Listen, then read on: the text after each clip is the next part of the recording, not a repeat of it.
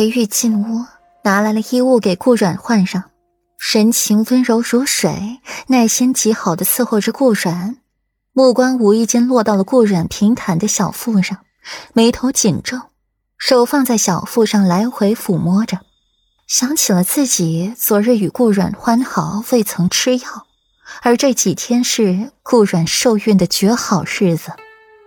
想着自己这些日子的辛勤耕耘，不出意外的话，这里面该是有了一条小生命了。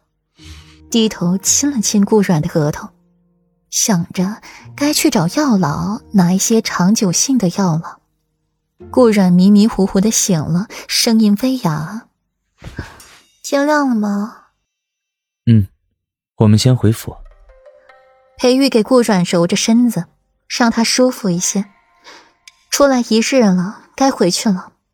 顾然点了点头，靠着裴玉又睡过去，由着裴玉把自己抱出门，随后就有女暗卫进屋收拾床榻，目不斜视，面不改色，最后开了窗，通了空气进来。顾然靠坐在马车里的软榻上，身子紧贴着裴玉，眼皮沉重，睁不开，默默的享受着裴玉的服侍。裴玉眸光紧锁着顾阮的肚子，又看了看顾阮的娇美小脸，眼里闪过几分复杂的光。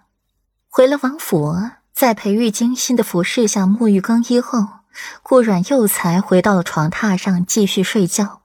折腾了一晚上，顾阮着实累得慌。裴玉洗漱好了，去了书房处理公务，桌面上摆放了一摞折子。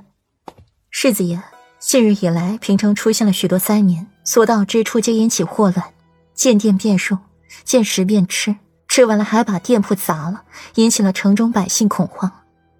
后太子殿下派兵制止，在城外搭建营帐，发放冬衣，开仓放粮，施粥布施，情况才略微好些。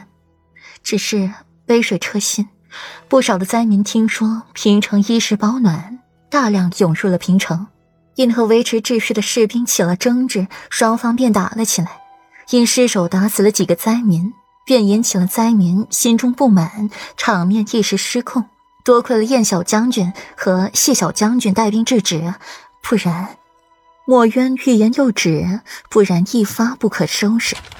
可知道这灾民出自何处？这次雪灾可不是上一次的灾粮那般简单。上次那些人囤积北方，还没有跑到平城来。这一次恐怕不只是平城，还有墨城、北城、原、北周。墨渊皱紧了眉。北方一直是东巡的一块心头病，不治好，东巡便一刻也不得安宁。目前还有灾民源源不断的往平城来，到时候引发祸乱。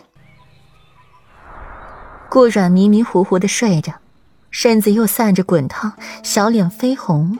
在梦境中，顾阮腹部高高隆起，怀孕四个月了。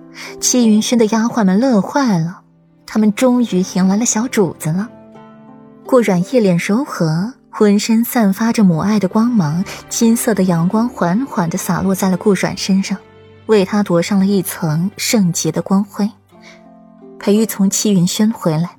面色柔和，唇角噙着一抹笑，手掌轻轻的抚摸着他的肚子，随后闪烁着星光的墨眸在刹那间阴郁起来，嗓音冰寒：“软软，这个孩子留不得，打掉。”随后，裴玉甩袖，头也不回的走了。过了半个时辰回来，手里端着一碗黑乎乎的药，强硬的给顾然灌下。顾然只觉得腹部一阵绞痛，有血肉在和自己分离，耳边是裴玉阴狠又无情的话：“区区庶女，不配给本世子生孩子。”随后画面一变，顾阮身形纤瘦的站在床前，看着白樱花树下的两人，七云轩中，裴玉一身月牙白锦袍站在了桃花树下，身边也站着一名白衣女子。那女子不是自己，他们紧紧相依。忽的又听到一声稚嫩的童音：“哎，父皇，母妃。一个粉雕玉琢的小男孩朝裴玉跑去，裴玉微微笑，把那男孩抱起来，墨眸盛满了笑意，从心底发出的笑。